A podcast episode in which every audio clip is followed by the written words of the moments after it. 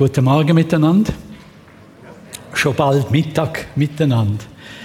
Ich bin sehr gespannt auf den zweiten Gottesdienst. Ähm, die Gefahr ist ja, dass es einfach eine Occasion ist. Wiederholung vom ersten. Und schon bei der Ansage von Angela ist mir ein Unterschied aufgefallen bei den Kinderkindern. Im ersten Gottesdienst war die Zahl 20, die gebraucht werden und im zweiten schon nur noch 15. Finde ich großartig. Finde ich großartig, dass die Leute so gut reagieren auf das, was gesagt wird da vorne. Wäre schön, wenn es für die Predigt dann auch so wäre. Ja. Es geht ja um Herzschlagserie. Der Sommer. Und als ich das so gelesen habe, dann habe ich müssen denken, zum Glück schlägt noch mein Herz. Vor drei Jahren hatte ich einen Herzinfarkt in Davos, in einer Seniorenwoche von unserer Gemeinde. In einer Nacht ist es plötzlich losgegangen, ich bin ins Spital gekommen. Und als ich in Davos auf dem Schragen gelegen bin, dann habe ich so mit Jesus angefangen zu reden und zu sagen, ist jetzt das der Schluss? Nimmst du dich jetzt mich jetzt zu dir. Und plötzlich ist eine riesige Freude über mich gekommen. Keine Panik. Jetzt muss ich sterben vielleicht. Sondern eine riesige Freude. Es kann ja sein, dass ich in fünf Minuten Jesus sehe. Ist schon vorher wieder Paulus, wo der Philippa geschrieben hat, er habe Lust abzuscheiden und bei Christus zu sein was auch viel besser wäre, hätte er geschrieben. Gott hat es dann noch ein anders wollen. Er hat mir noch mal eine Zeit zugelegt, ich weiß nicht wie lange. Aber seither schaue ich mein Leben anders an als vorher. Nicht mit Panik, sondern mit Neugier. Was kommt auf mich zu? Zum Beispiel ist das der letzte Sommer, den ich erlebe. Oder geht es noch ein bisschen weiter? Ich weiß es nicht.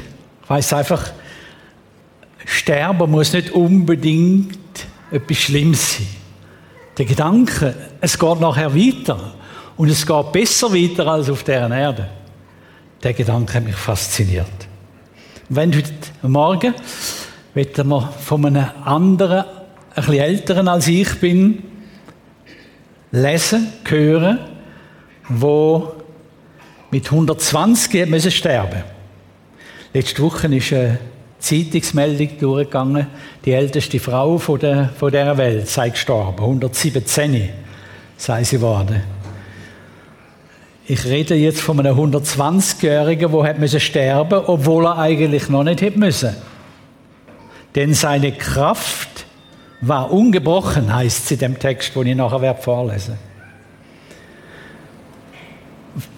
Wenn Sie Insider sind in Sachen Bibel, dann wissen Sie ja, da kann nur der Mose sein.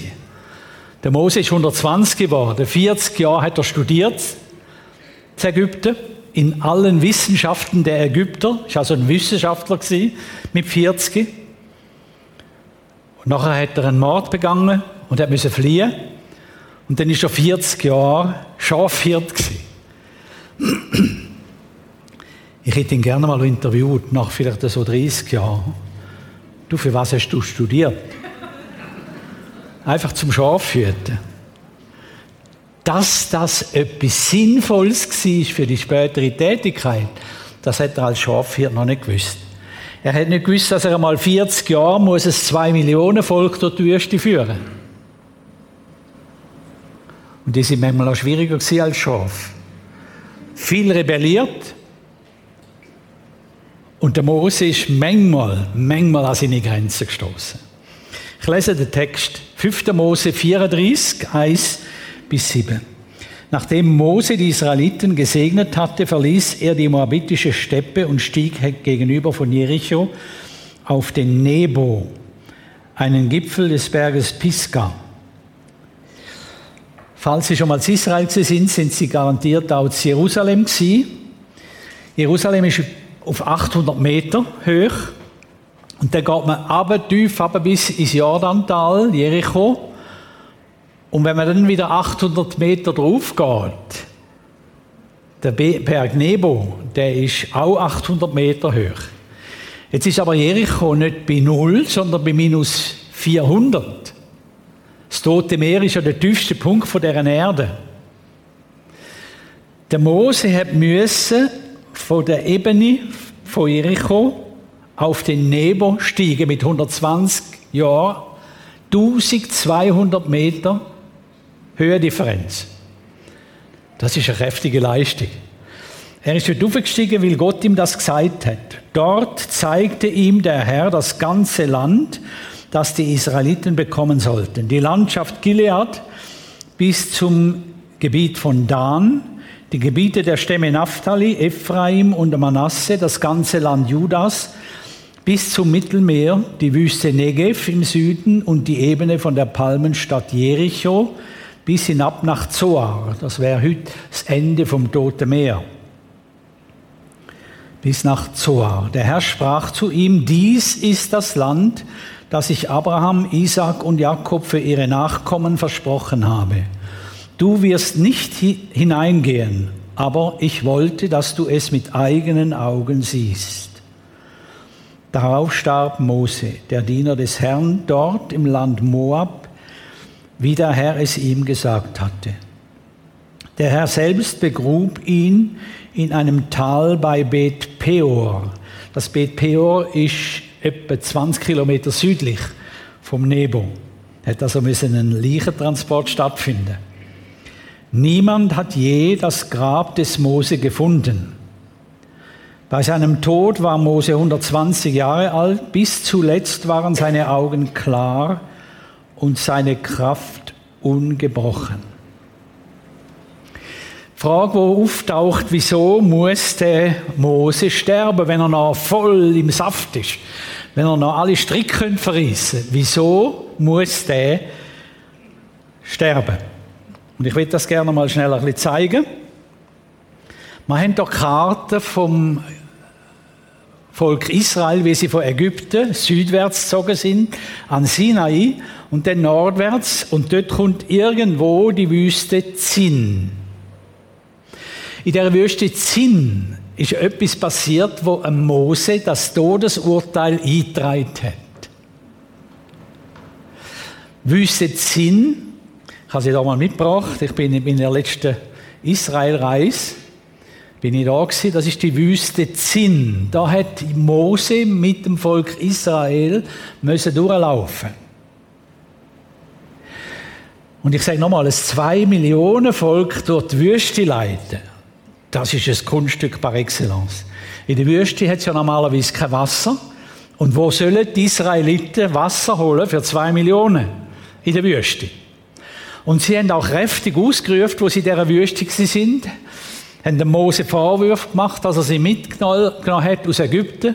Sie wären gescheiter in Ägypten geblieben oder gestorben in der Wüste, aber nicht so durch die Wüste durchmarschieren. Der Mose ist verrückt worden, hat Aaron genommen, sein Brüder, und sie sind zusammen in die Stiftshütte, sind dort auf dem Boden gelegen und haben Gott ihres Leid geklagt. Und dann sagt Gott zu einem, steh auf, nimm du den, den, den Stab und gang mit dem raus, rühr das Volk zusammen an der Wüste und ritt zum Felsen und dann wird der Felsen wird Wasser geben. Der Mose hat das Volk zusammengerufen am Felsen und hat seinen Stab genommen und hat zweimal an den Felsen geschlagen. Und das ist der Grund vom Todesurteil. Von dem Moment an hat Gott gesagt, du wirst das Land Kanaan nicht betreten.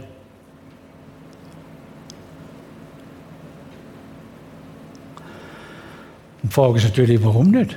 Also was ist es da schon schlimm? Anstatt reden, schlagen, kennen wir von der Kindererziehung vielleicht her noch. Anstatt reden, schlagen. Wenn du nicht folgen willst, dann kommst du halt eins auf den Hinterüber. Der Mose schlägt den Felsen, anstatt dass er zu einem redet. Was ist da so schlimm? Die Auflösung kommt 4. Mose 20. Dort ist die Geschichte, die ich jetzt gerade erzählt habe, ist sie ausführlich geschildert. Der Mose hat zum Volk gesagt, er hob den Stab und fragte das Volk, ihr widerspenstigen Menschen, sollen wir euch Wasser aus diesem Felsen holen? Er hob den Stab und schlug zweimal gegen den Felsen. Aber, 4. Mose 20, 12, aber der Herr sprach zu Mose und Aaron, ihr habt mir nicht vertraut und meinen heiligen Namen nicht geehrt, sondern euch selbst in den Mittelpunkt gestellt. Deshalb dürft ihr mein Volk nicht in das Land bringen, das ich ihnen geben werde. Tolle Begründung. Ihr habt euch selbst in den Mittelpunkt gestellt. Und das vertreibt Gott nicht. Dass Gott verdrängt wird und ein Mensch plötzlich so tut, wie wenn er alles im Griff hätte. Das geht bei Gott nicht. Ich bin ein eifersüchtiger Gott, hat er jetzt Sägebot gesagt. Ich verträge es nicht, dass Menschen an meine Stelle kommen. Sogar wenn es ein Mose ist. Der Mose, der ist ja der, der Freund von Gott. Es heißt in 2. Mose 33, der Herr sprach mit Mose Auge in Auge, wie ein Mann mit seinem Freund redet. Und es macht er so einen kleinen Lapsus. Und Gott sagt, das ist das Todesurteil. Frage, wo jetzt, nein, jetzt muss ich noch etwas anderes zeigen. Wir sind dann in die Wüste da, wo ich, wo ich vorhin gezeigt habe. In die Wüste sind wir runter mit dem Gar und haben angefangen wandern durch die Wüste durch und stoßen plötzlich auf Wasser. Wir sind weiter hinterher gelaufen und stoßen plötzlich an einen Wasserfall und einen See. Dann haben wir den Reiseführer gefragt, ja, was, was ist los? In der Wüste Wasser, woher kommt das Wasser? Und dann sagte er, unter der Wüste gibt's ein, äh, unter der Oberfläche gibt es einen Haufen Wasser, wo versickert, wenn es mal geregnet hat in der Wüste. Und weil es versickert ist, kann es nicht verdunsten. Folglich bleibt das dort. Und ein Hirt von Schaf in der Wüste, der weiß, wie man Wasser aus diesen Felsen rausholt. Man schlägt einfach an Felsen und dann kommt das Wasser, wenn man an der richtigen Stelle ähm, anschlägt. Und das steckt dahinter. Der Mose hat sein Wissen als Schafhirt will er demonstrieren, muss es nur so machen und dann kommt's. Und das ist das, was Gott nicht, nicht vertreibt. Er sagt, ihr habt mir nicht vertraut, ihr hättet nur müssen reden und das Wasser wäre auch gekommen. Das steckt dahinter. Ich habe in Windhoek in Namibia einmal mit dem Leiter von der Wasserversorgung von Namibia geredet. Der geht dort in die Stadtmission. Wir sind lang, sind einmal durch, durch Namibia durchgefahren und sind über x Flussbett gefahren, aber sind alle leer gewesen. Alle vertrocknet. Wie holt ihr Wasser für euer Volk? habe ich ihn gefragt. Dann sagt er, unter der Wüste. Da hat es riesige Seen, wo man einfach muss anzapfen muss. Dann hat es genug Wasser für unser ganzes Volk.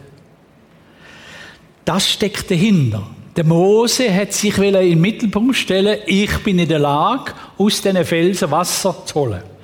Und das hat ihm das Todesurteil eingebracht. Er ist dann weiter marschiert mit dem Volk und ist auf den Berg Nebo und dort oben auf dem Berg ist er gestorben. Übrigens, wer schon am Toten Meer war, der hat vielleicht bei gutem Wetter, wenn es nicht viel Dunst hatte, den Berg Nebo gesehen. Vielleicht sind sie schon in Jordanien dann sind sie sicher dort oben auf dem Berg Nebo. Das ist ja so eine Wallfahrtsstätte heute. Da ist der Mose gestorben. Ein Fehltritt mit fatalen Folgen. Nach unseren unserer Auffassung gibt es doch große und kleine Sünden. Also einer, der einen anderen umbringt, das ist ein Mörder. Das ist eine große Sünde. Und der soll nur ins Gefängnis für das. Und dann gibt es die kleinen Sünden. Da lügt man einmal ein bisschen. Und hat den Eindruck, ja, jeder lügt doch irgendwann einmal. Das sind die sogenannten kleinen Sünden, wo vielleicht gar niemand merkt. Gott hat ein anderes Maß. Für ihn gibt es nicht die großen Sünder und die kleinen Sünder. Wer gesündigt hat, der ist von Gott trennt. Ich habe es einmal ausgerechnet. Der Mose ist 120 geworden. Das sind 43.800 Tage, wo der Mose gelebt hat. Und an einem einzigen Tag hat er ein Blackout von ein paar Sekunden. Und das hat gelangt für das Todesurteil. Also Gott, wie kannst du auch? Die Frage, wo mir ist beim Vorbereiten, gibt es denn vielleicht Fälle, wo Gott nicht vergibt? Wenn Gott zum Mose gesagt hätte, du musst sterben, weil du ein Mörder bist, mit 40 hat er ja einen Ägypter umgebracht. Weil du ein Mörder bist, kannst du nicht ins, Volk, ins Land Kanaan. Dann würde man das nach menschlichen Augen begreifen. Aber doch nicht, weil er nicht geredet hat, weil er einen Stab gebraucht hat, anstatt zu reden. Geht doch nicht. Gibt es vielleicht Sünden in ihm, in ihrem Leben, wo Gott nicht vergibt?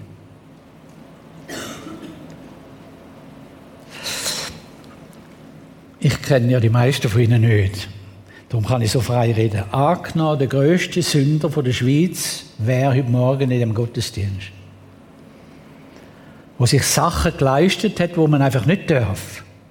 Vielleicht hätte er es können verheimlichen vielleicht ist er dafür auch im Gefängnis gesessen. Aber er, er empfindet sich als großer Sünder in den Augen der Menschen. Und angenommen, der wäre oder die wäre jetzt da. Und wir sagen, ja, ja, logisch. Die großen Sünden, die werden nicht vergehen. Die kleinen schon. Dann sage ich Ihnen heute Morgen, die Großen werden vergehen und die Kleinen nicht. Es geht doch nicht. Gott, du musst doch. Gott muss überhaupt nicht vergehen. Er ist nicht verpflichtet. Wenn er vergibt, dann macht er das mit absoluter Freiwilligkeit. Und er kann uns vergeben, weil Jesus Christus am Kreuz von Golgatha unsere Schuld auf sich genommen hat. Ja, hat er jetzt alle Sünden auf sich genommen oder einfach eben äh, die, die von den, von den Frommen besonders. Wer kommt denn Vergebung über und wer nicht?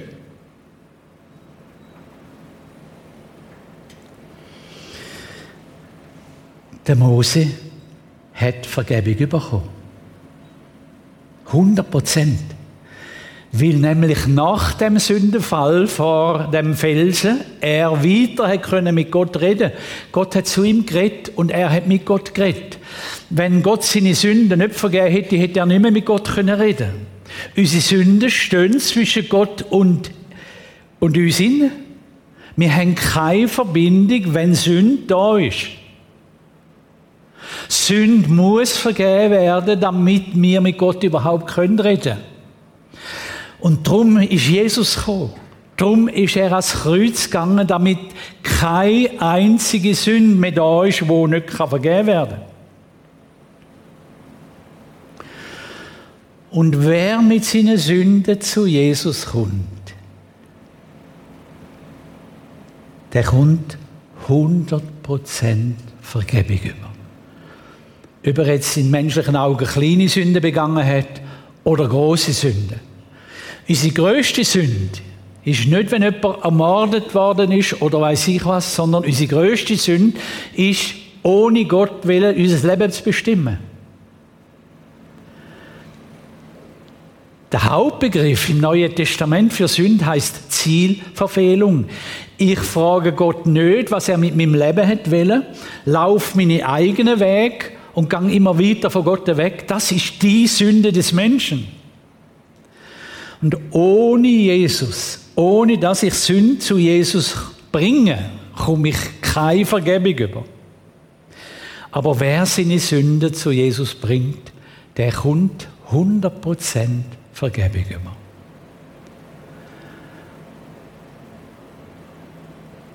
Und falls jetzt jemand in unserer Mitte sitzt, der sagt, meine sind noch nicht vergeben. Die stehen zwischen Gott und mir inne. Dann empfehle ich Ihnen, nach dem Gottesdienst dort hinterher zu gehen, zum Kreuz. Und mit jemandem, der dort ist, zu reden und zu sagen, du, da ist etwas im Weg. Bett mit mir, dass Jesus mir das vergibt. Ich sage nochmal, jeder, der mit seinen Sünden zu Jesus kommt, kommt Vergebung über. Falls jetzt sich in der, in der Bibel auskennen, dann sagen Sie mir jetzt vielleicht, aber es gibt doch eine Sünde, die nicht vergeben wird. Hat Jesus selber gesagt, die Sünde gegen den Heiligen Geist wird nicht vergeben. Also doch. Und jetzt müsste ich der Umband nochmal zurücklaufen lassen. Ich habe gesagt, alle, wo mit ihren Sünden zu Jesus kommen, die kommen Vergebung über. Wer die Sünde gegen den Heiligen Geist begangen hat, der kommt nicht mehr. Der empfindet keine Reue, der empfindet kein Bedürfnis, zu Jesus zurückzukommen.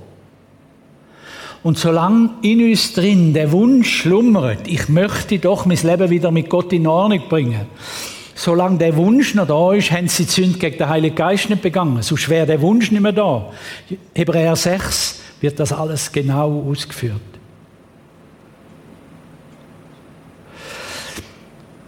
In meiner Seelsorge habe ich bis jetzt zwei Männer betreut, wo mit dem Argument zu mir sind, ich glaube, ich habe Sünde gegen den Heiligen Geist begangen. Ich komme keine Vergebung mehr über. Dann haben wir einen langen, langen Weg zurückgelegt. Und ich bin auf in die Tiefe und gesagt, ist bei dir noch echt der Wunsch vorhanden, zu Jesus zurückzukommen? Ja, ich möchte ja. Dann habe ich gesagt, dann ist es nicht Sünde gegen den Heiligen Geist. Sonst kämst du nicht mehr. Dann ist es eher das, was der Petrus erlebt hat in der Nacht vor dem Karfreitag, wo er dreimal behauptet hat, ich kenne den Jesus nicht. Er hat sich sogar verflucht, ich habe mit dem nichts zu tun. Das kann auch passieren. Das sind Anfechtungen. Das sind Sünden, die ich eigentlich gar nicht haben will, aber die passiert sind. Und wenn ich da damit zu Jesus komme, dann habe ich Vergebung. Übrigens hat der Mose ein paar Mal gestürmt. Gott, könntest du dieses Urteil nicht revidieren? Ich möchte unbedingt das Land Kanaan hinein. Und im 5. Mose 3 sagt Gott, genug damit, ich will von dieser Sache nichts mehr hören. Ältere mögen euch erinnern, kommt immer mit dem gleichen, jetzt hör mal auf. So kommt mir Gott entgegen. Jetzt hör mal auf. Ich habe mich entschlossen und du musst dich dem Wunsch von mir bügen. Aber, jetzt kommt das große Aber. Vergebung befreit nicht unbedingt von den Folgen von der Sünde.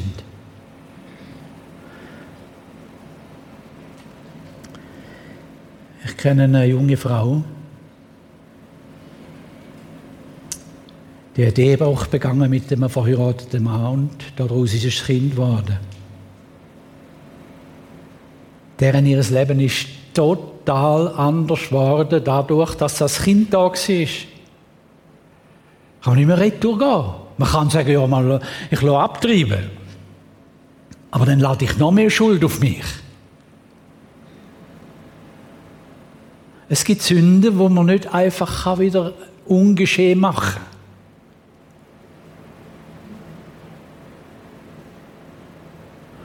Aber wenn ich Vergebung habe, dann kann ich das Neue annehmen. Und kann mit Gottes Hilfe auch das Schwere, wo ich mir selber Schulden geholt habe, wo ich, mir, wo ich selber mir aufgeladen habe, kann ich Hilfe bekommen, auch in den Fällen, wo ich eigentlich selber schuld bin. Das ist schön bei Jesus. Er vergibt nicht nur, er hilft auch trägen.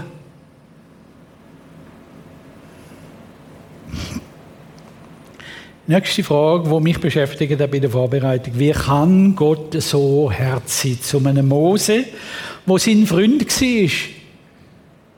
Wo es am Schluss, kurz nach seinem Tod, heißt, es ist nie mehr ein Prophet auftreten wie der Mose, wo so Großes erlebt hat. Wie kann Gott so herzig? Die Antwort ist eigentlich einfach. Aus Liebe.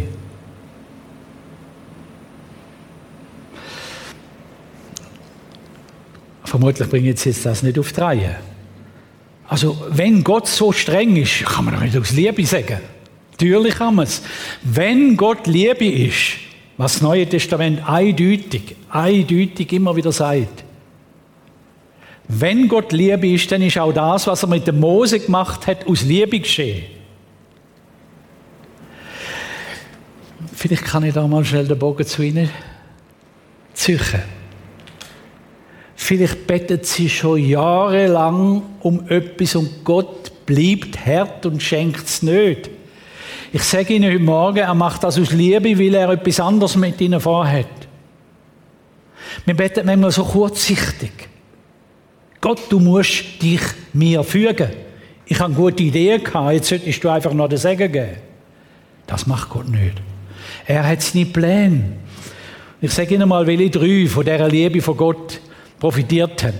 Das erste ist der Mose. Der Mose hat zu dem Zeitpunkt, wo er sterben nicht gewusst, dass die Eroberung vom Land Kanaan 30 Jahre lang geht. 30 Jahre. Der hat gemeint, wir können einfach reinmarschieren und alle sagen, jawohl, das ist jetzt euer Land. Keine Stadt ergab sich freiwillig. Sie haben 30 Jahre lang gekämpft. Kämpft die Leute, bis sie das Land Kanaan hatten. Und Gott hat mit anderen Worten Mose gesagt, das will ich dir nicht auch noch antun. Du hast deine großen Taten da, aber jetzt lang es. Jetzt nehme ich dich zu mir. Ein Trost für den Mose. Er zeigt Mose das Land Kanaan von dem Berg Nebo aus. Ich habe es einmal schnell auf einer Karte eingezeichnet. Das ist der Berg Nebo dort beim Dreieck, ganz in der Nähe von Jericho. Und dann zeigt er ihm all die Gebiete, wo nachher werden erobert werden. Eigentlich ist das ein Wunder, dass er überhaupt so weit gesehen hat. Dan ist 190 Kilometer Luftlinie von dem Berg Nebo entfernt. Die Wüste Negev ist 180 Kilometer. Das macht 370 Kilometer, hätte er müssen überschauen. Das Mittelmeer ist 110 Kilometer westwärts. Da hat Gott müssen ein Wunder tun. Das wäre wie wenn sie auf der Rigi stehen würden und links wäre der Genfersee und rechts der Bodensee. Habe ich noch nie gesehen auf dem Rigi. Der Mose hat das alles dürfen sehen und ich finde das unerhört schön von Gott wie er den Mose ernst nimmt. Das Zweite, aus Liebe zum Josua. Der Josua, der hat jetzt eine 40-jährige Lehre hinter sich. Er ist von Anfang an dabei gewesen. Einer von diesen zwei, wo dabei sind beim Auszug aus Ägypten und wo Kanaan erreicht hat. Alle anderen sind gestorben in der Wüste. Der Josua ist 40 Jahre mitmarschiert als Diener von Mose. Wenn der Mose den Eindruck hat, ich brauche etwas, hat er Josua schnell gesagt, könntest du mir schnell das holen? Der Josua ist gegangen. 40 Jahre lang. 40-jährige Lehre. Und jetzt hat, der Eindruck, hat Gott den Eindruck, jetzt lange. Jetzt kann, man, kann er die Führung übernehmen vom Volk Israel. Und das dritte, aus Liebe zum Volk Israel. Das Volk Israel braucht nämlich jetzt eine andere Art von Führer.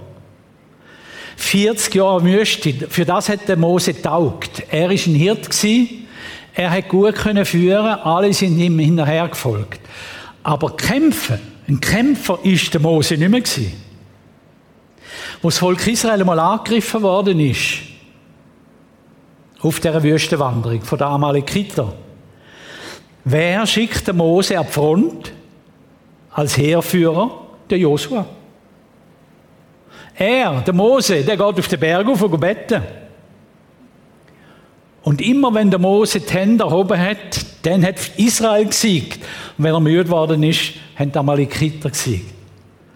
Und sie haben ihn gestützt, dass er immer die Hände oben halten Das ist der Mose.